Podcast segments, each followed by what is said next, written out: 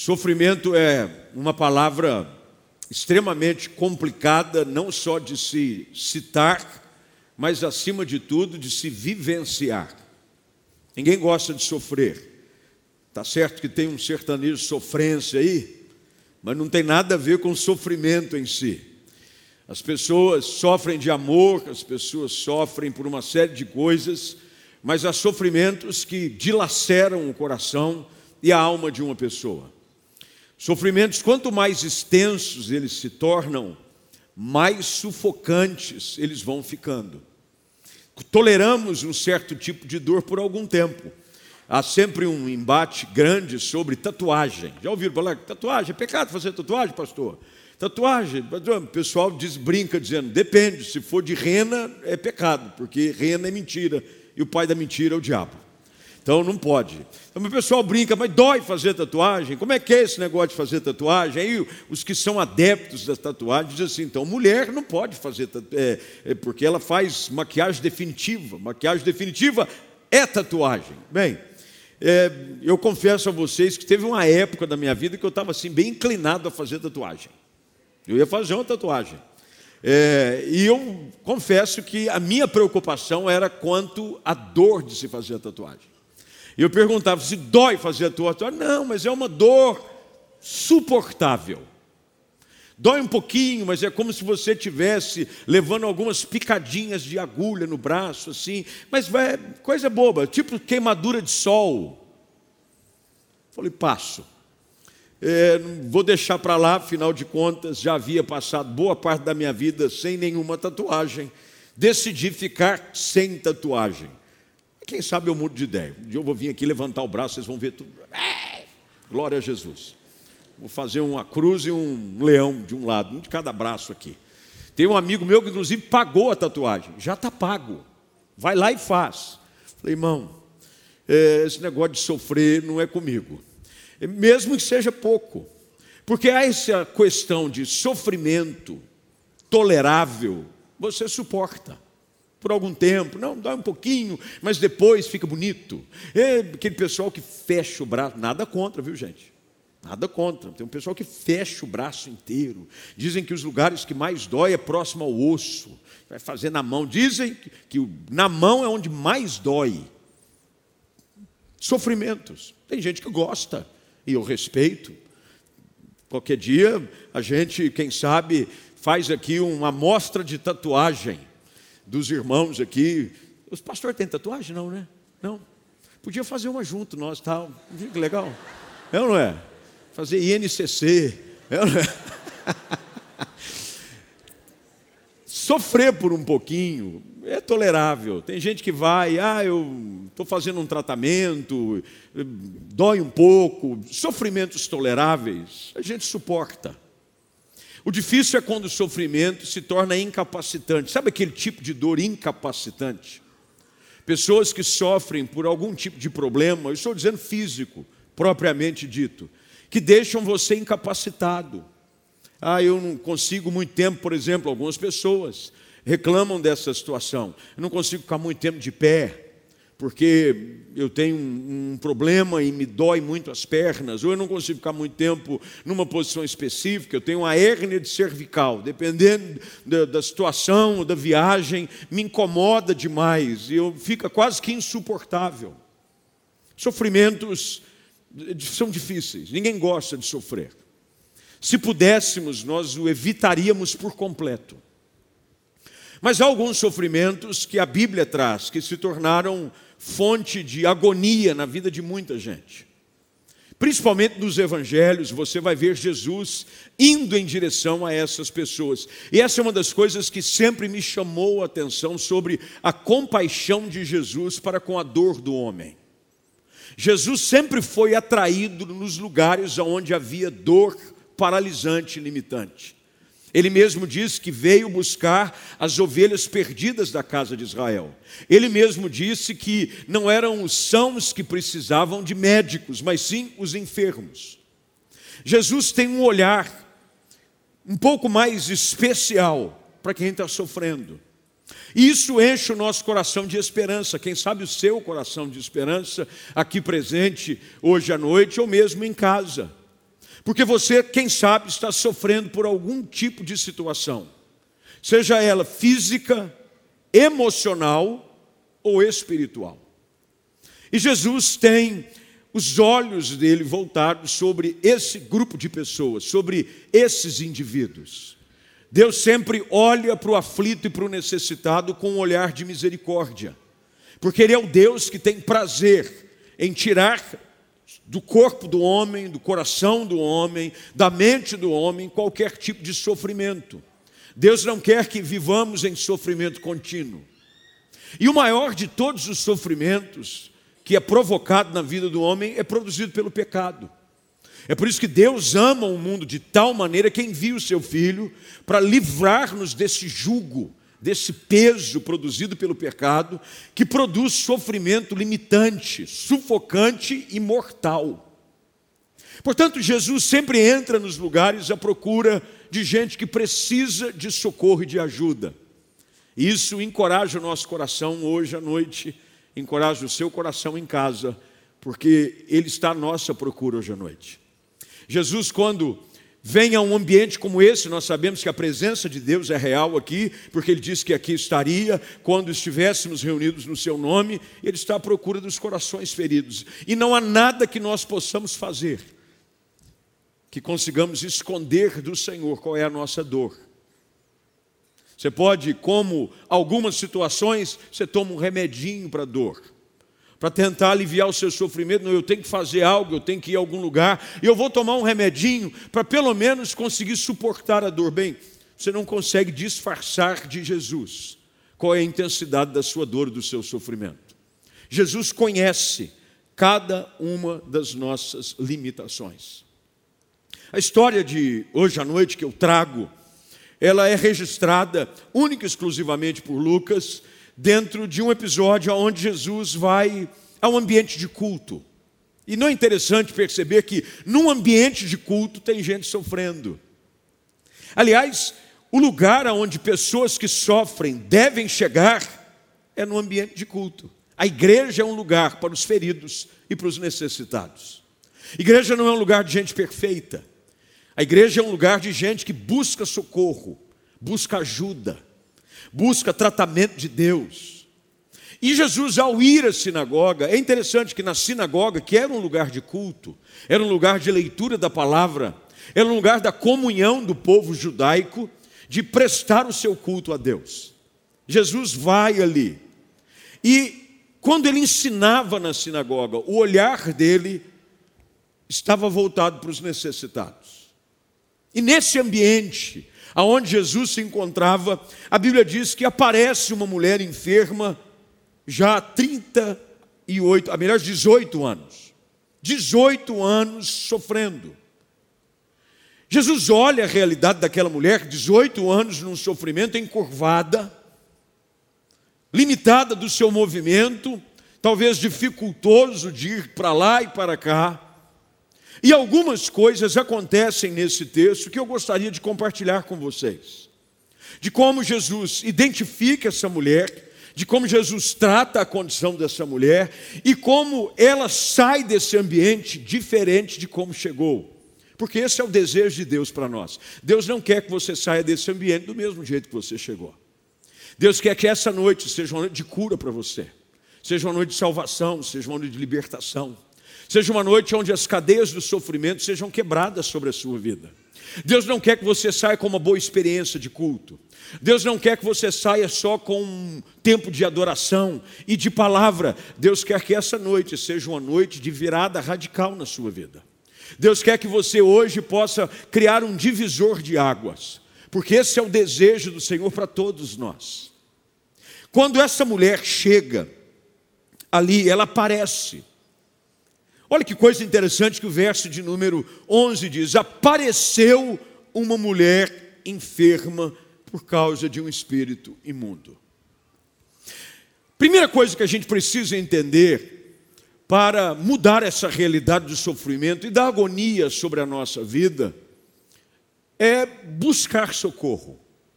Essa mulher aparece. Ninguém aparece do nada. Ninguém surge de repente. Com certeza havia algo no coração dessa mulher, a intenção de ir a um lugar aonde ela pudesse ouvir uma palavra. Ela sabia, porque lembre-se do que eu disse, a sinagoga era tradicionalmente, e ainda o é na religião judaica, um lugar aonde a lei de Deus, a palavra do Senhor é lida. Portanto, em algum momento havia no coração dela o desejo de ir a um lugar para buscar uma palavra de conforto e de ajuda. Quem sabe ela não tenha ido lá com esperança de se ver curada. Mas esse é o mistério da graça de Deus. Deus sempre nos surpreende com algo muito maior do que nós conseguimos imaginar. Quem sabe você entrou aqui hoje à noite, quem sabe você conectou nesse culto online sem grandes pretensões. Você apenas o fez e você apareceu aqui. Você apareceu porque alguém te convidou, você apareceu porque é a sua tradição dominical de vir ao culto, você apareceu no culto online porque alguém te mandou o link, você apareceu sem muita expectativa.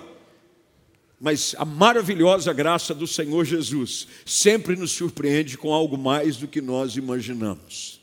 Deus quer que você receba mais do que você espera, porque esse é o tamanho da maravilhosa compaixão de Cristo para conosco. 18 anos, 18 anos. 18 anos de sofrimento. Quem sabe talvez esse período tenha se intensificado de sofrimento com o passar do tempo. Não sabemos qual era o tipo de problema que essa mulher vivia e enfrentava. Mas ela não foi encurvada da noite para o dia. Não foi de uma hora para outra que ela se prostrou. É interessante como as situações da vida vão nos quebrando aos poucos. Pessoas que começam de pé, firmes, com seu corpo ereto, firme, de cabeça erguida, vão enfrentando sofrimentos, vão enfrentando decepções, o pecado vai sendo colocado como um fardo sobre os seus ombros, e aos poucos você vai se curvando se curvando diante das dificuldades, se curvando diante dos problemas, se, se curvando diante de tantas situações que, com o passar do tempo, você começa a andar encurvado. O tempo foi passando. E sabe de uma coisa que me chama a atenção nessa história?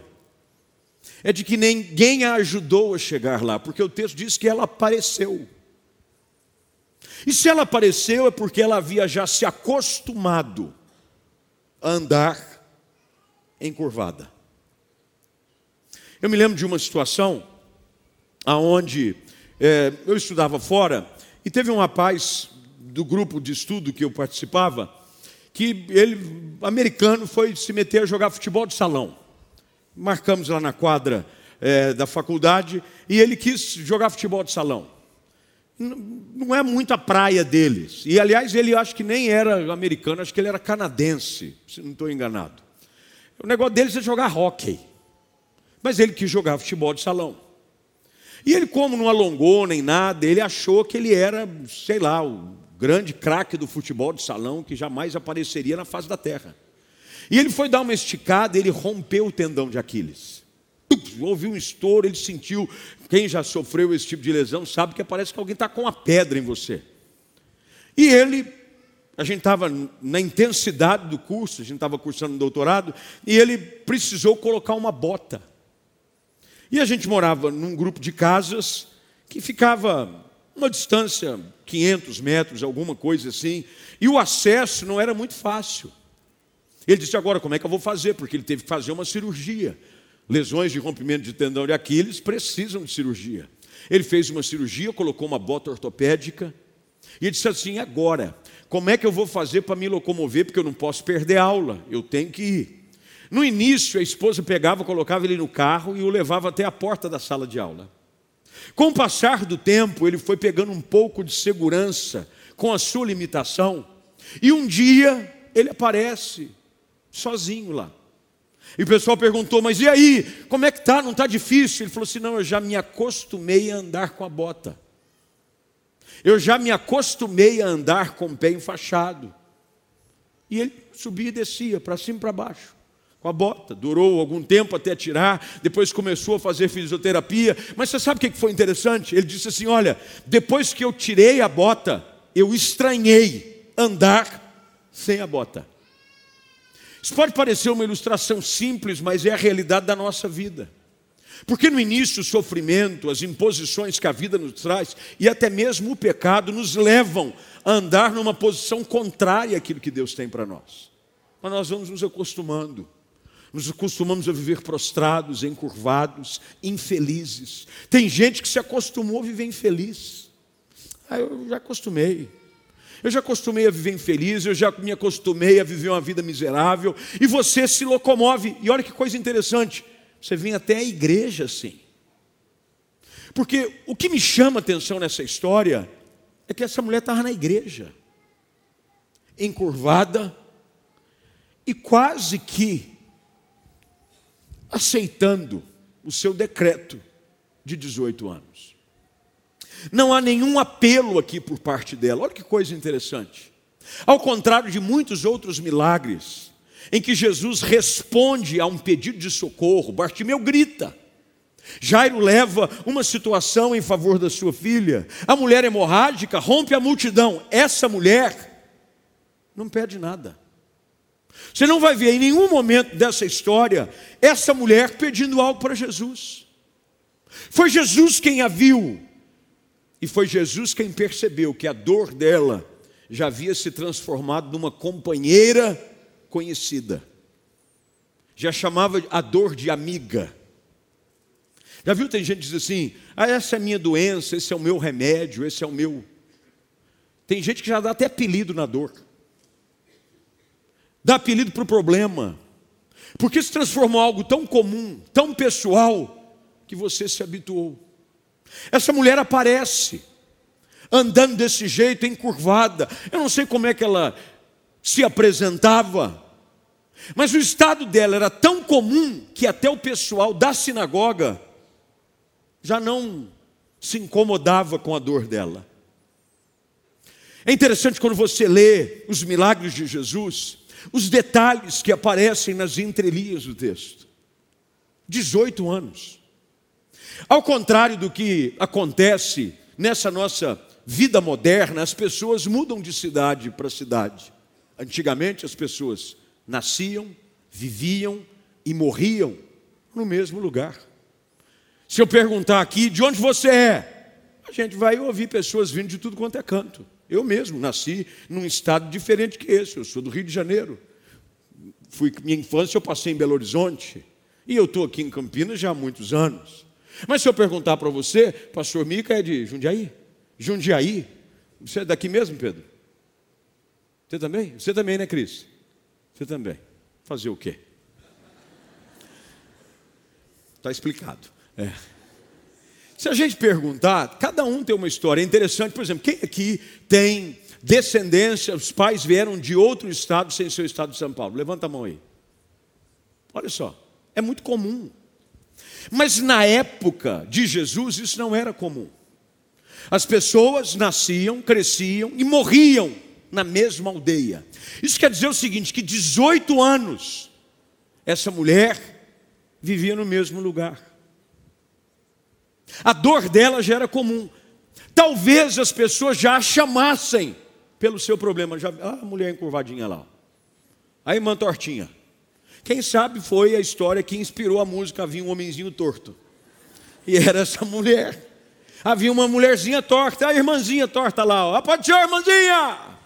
Torta. Às vezes a nossa dor, ela nem mais incomoda não apenas nós mesmos, mas os outros. A gente costuma ver o sofrimento do outro e ele não nos incomoda mais.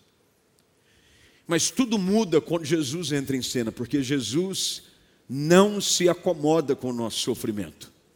Jesus, quando vê a nossa dor, Jesus, quando vê o nosso sofrimento, Jesus, quando vê aquilo que o pecado produziu na nossa vida, ele é movido por compaixão. Olha o que o texto diz: apareceu uma mulher e ela andava encurvada, e agora o texto diz no verso de número 12: ao vê-la, Jesus. Quando Jesus olha para aquela mulher, ele olha com um olhar diferente. Que bom é que Jesus não nos enxerga como a maioria nos enxerga e nem mesmo como nós nos enxergamos. Às vezes nós olhamos para nós mesmos, aceitando uma limitação de sofrimento de muito tempo. Jesus olha para nós. Jesus olha para aquela mulher. E a primeira coisa que Jesus faz, está com a Bíblia aberta aí, ou o pessoal online, está aí no rodapé da, da sua tela, olha o que diz o texto. Ao vê-la, Jesus chamou-a para, chamou-a para perto. A nossa virada de vida acontece quando nós aproximamos de Jesus. Você sabe por que tem muita gente que vive com sofrimento já prolongado há tantos anos? Porque quer um relacionamento distante com Deus. Você quer o Evangelho, mas você não quer ele de perto.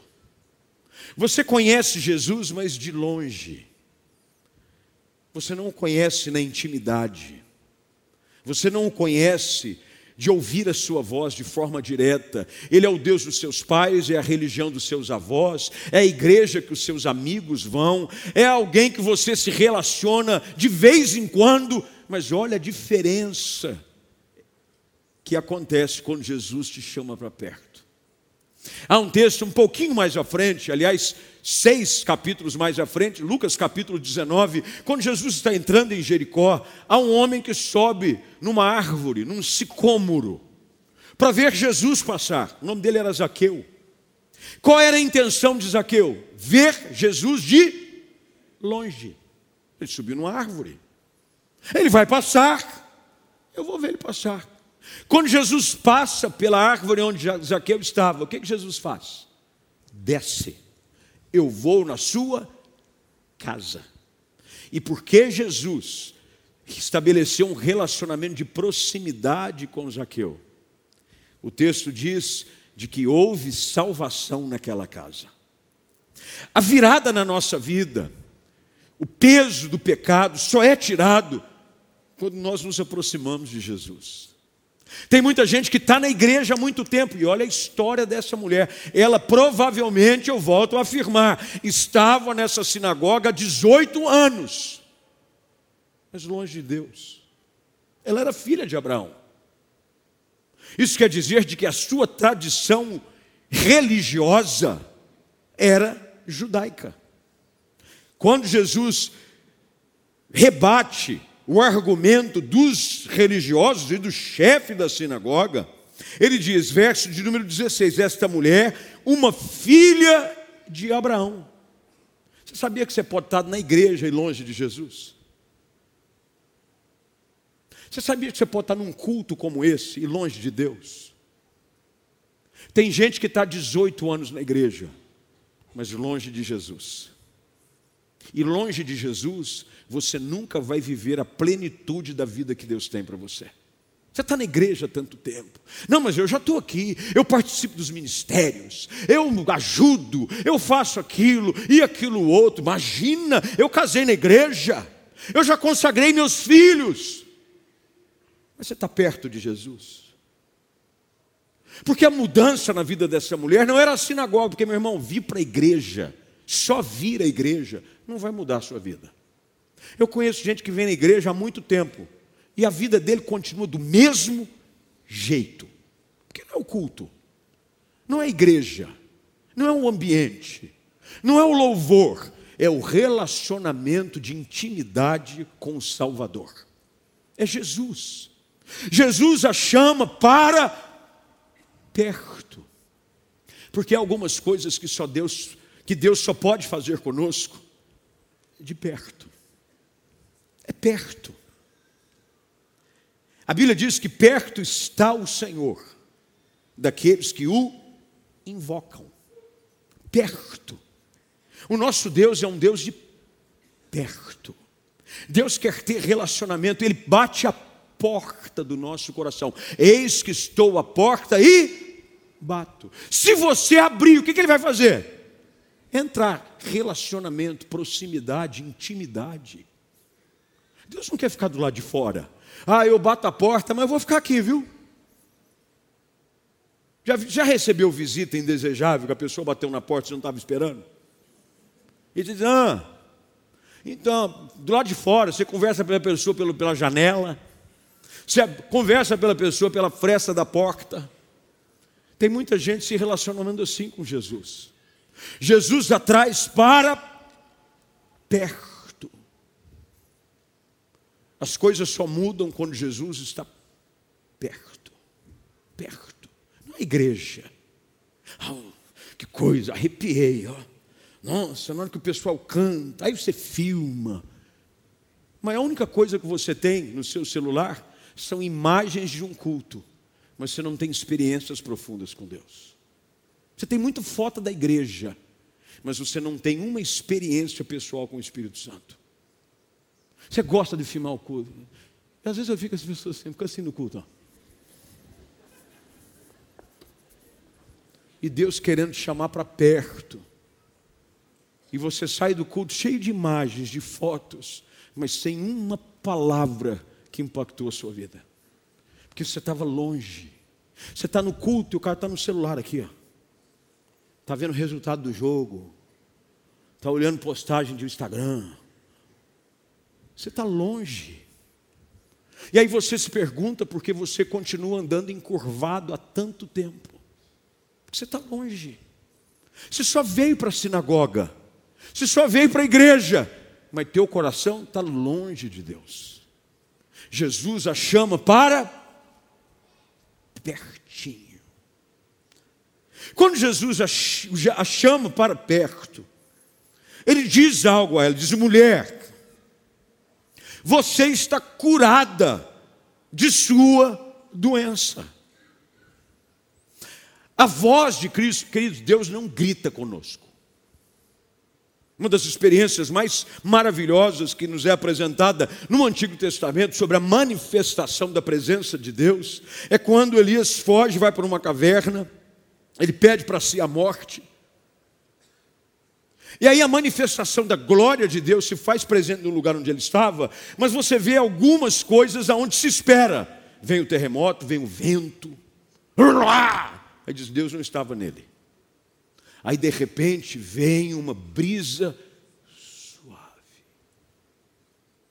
E Deus estava nela. Deus não grita conosco. Você gosta de conversar com alguém gritando com ela? Normalmente você grita com alguém que não quer te dar atenção. Ah, moleque! Viu aqueles pais destemperados? que quem está precisando de ajuda não é nem o filho, é o pai ou a mãe. Grita, moleque! O menino não está nem aí.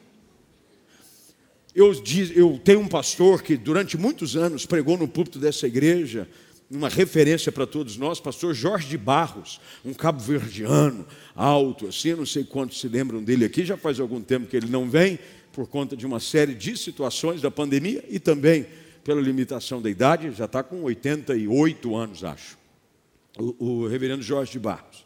Mas para ouvir o reverendo Jorge de Barros, você precisa querer ouvir. Porque ele fala assim. Ó. Um dia eu perguntei para ele: por que, que o senhor fala tão baixo? Para as pessoas prestarem atenção. Porque quanto mais. Você já, você já conversou com alguém que fala baixinho? O que, que, você, que, que você faz? Hã? Dá, não entendi. Aí você inclina o ouvido. Aí você acha que Deus vai gritar com você: Ô Fulano, lê a Bíblia, hein? Não, Deus vai falar com você. Deus não disputa a voz dele com outros barulhos ao seu redor. Primeiro, Jesus chama a mulher para perto. Depois, Jesus fala com ela. Você quer que Deus fale com você longe. Você está lá longe. Imagina Jesus gritando na sinagoga: Você aí no fundo! Já viu esses cultos assim, meio que cheio de. Tem gente que gosta dele, eu não gosto. Começa a falar: ah, Deus estiver aí atrás! Mas expõe a pessoa. Olha que coisa interessante. Tem um texto nas Escrituras que fala de um homem com uma mão mirrada. O que, que Jesus faz? Chama ele para perto e põe ele no meio. Jesus, para falar algumas coisas para você, você precisa estar perto. perto. Jesus chama aquela mulher para perto e diz para ela: Você está curada da sua doença. Então ele a tocou. Veja como há um processo aqui, e ele é intencional da parte de Jesus. Ele a chama, ele fala e depois ele a toca. Nós queremos ser tocados por Deus, sem estar perto e sem ouvir Sua voz. Toca, Jesus, toca, toca.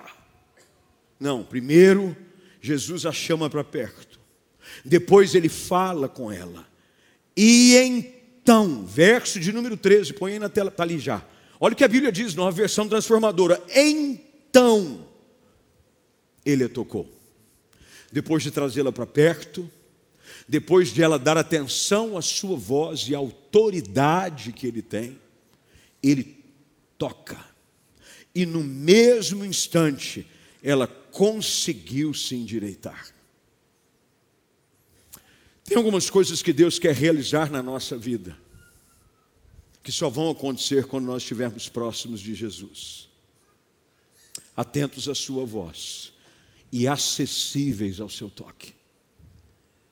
Essas duas coisas só são possíveis porque essa mulher está perto. A voz de Cristo é audível e direta, e o toque dele é possível. Você não toca quem está longe, você toca quem está perto.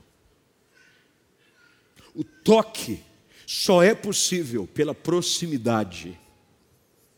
Quanto mais perto eu estou de Jesus, mais eu ouço a sua voz, mais eu sou tocado por Ele. Aí você vê pessoas tendo experiências e dizem assim: Deus falou comigo. Aí vocês perguntam, mas como é que Deus falou com esse cara?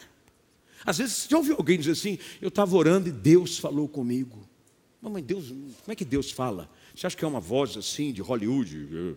United Brothers Television apresenta Deus falando. Não, não é. Mas é que quando você está perto de Jesus, a voz dele se torna algo fácil de se ouvir e compreender. E o toque dele cada vez mais acessível. Ele põe a mão sobre a nossa vida, Ele põe a mão sobre a nossa cabeça, Ele nos sustenta, Ele nos ajuda. A palavra de Deus diz que quando o Senhor se refere a Israel, Ele diz: Eis que eu te tomo pela tua mão direita e te ajudo e te digo: não temas. Mas você só pode dar a mão para quem está perto. Alguém que cai só pode ser levantado por alguém que está. E você, longe de Jesus, longe de Deus, vive encurvado, vive prostrado, porque você está longe. Porque perto de Jesus não há nenhum tipo de prostração, não há um tipo de sofrimento prolongado. Todas as pessoas que Jesus encontra, que estavam sofrendo, seja por 18 anos ou 38, como eu citei antes, foram tocadas por Ele porque Jesus estava perto. A Bíblia diz que ela começou a louvar a Deus. É interessante que alguém chega encurvado e sai louvando. Prostrado, frustrado, e esse tempo de sofrimento, 18 anos, naturalmente, produz em nós murmuração. Que ninguém consegue ficar 18 anos sem que a alma fique amarga. 18 anos. Olha essa dor, não aguento mais. Olha a situação. Essa, olha esse menino, olha esse casamento, olha essa situação, olha essa dor, olha essa frustração. Por causa da proximidade de uma palavra, de um toque, essa mulher é restaurada. E no lugar da lamentação e da murmuração, a Bíblia diz que ela começa a louvar a Deus. Deus quer transformar o seu pranto em alegria. Deus quer transformar esse seu choro e tristeza em celebração. Mas você precisa ouvir o convite de Jesus te chamando para perto, para pertinho dele. É perto de Jesus que a sua história vai mudar. É perto de Jesus que ele vai falar diretamente ao seu problema. O problema daquela mulher era uma doença física. A Bíblia diz que ela estava afligida por essa, eh, essa enfermidade, a qual Satanás a mantinha presa. Você sabia que tem muita gente dentro da igreja presa nas mentiras do diabo? Dentro da igreja. Porque o diabo diz para você que você nunca vai dar certo. O problema é que você está mais perto do discurso do diabo do que próximo das palavras de Jesus. Mas quando você chega perto de Jesus, a voz do diabo ela é silenciada e a voz da verdade que é Cristo começa a ser anunciada no seu ouvido.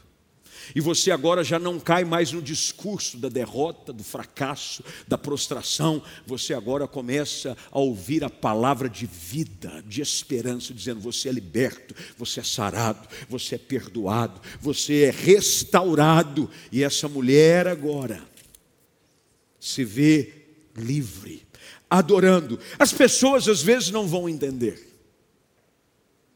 Houve uma atitude de indignação por parte do chefe da sinagoga. O pastor da igreja ficou bravo. Como é que vai curar a pessoa? Sabe por quê? Porque tem gente que fica mais feliz em ver a nossa dor do que o nosso sucesso. O chefe da sinagoga ficou indignado. Jesus, curar no sábado, dia de culto hoje, cura outro dia, pô. Vai atrapalhar o culto aí curar os outros, os outros vão começar a louvar. Para, pelo amor de Deus. Ô oh, Deus, pelo amor de Deus. O texto diz que Jesus diz: vocês são hipócritas. E a gente aprende aqui que o que Deus tem para fazer na nossa vida independe da estrutura, do processo, de qualquer formatação. Tudo depende de uma aproximação. A história dessa mulher termina, e eu termino com ela, porque o meu tempo foi embora. É de que as palavras de Jesus envergonharam os seus adversários. Olha como é que termina o verso 17. As palavras de Jesus envergonharam os seus adversários. Jesus tem prazer nessa noite de expor a vergonha todo o intento das trevas contra a sua vida. Gente que chegou aqui prostrado, encurvado, com o peso do pecado, com o peso da tristeza, com o peso da decepção, sem nenhuma esperança. O que vai trazer vergonha ao seu inimigo, mas alegria ao seu coração, são as palavras de Jesus. Pedro, quando ouviu o duro discurso que Jesus anunciava a respeito da intimidade, porque Jesus disse isso: quem não comer da minha carne e não beber do meu sangue, não pode ter comunhão comigo. Ele estava dizendo sobre essa profunda intimidade de relacionamento que se daria pelo ato depois anunciado por ele pela ceia do Senhor, porque o pão simboliza o corpo e o cálice simboliza o sangue. Jesus estava dizendo: há uma necessidade de íntima comunhão, de confissão, de relacionamento comigo.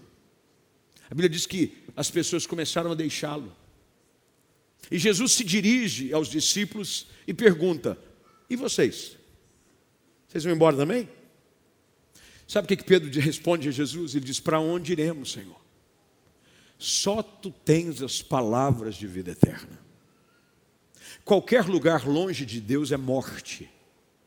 Qualquer lugar longe de Jesus, de um relacionamento de proximidade, é fracasso, é frustração, é prostração. Portanto, hoje à noite, você que está em casa, aí, conectado, quem sabe, como eu disse, você apareceu aí.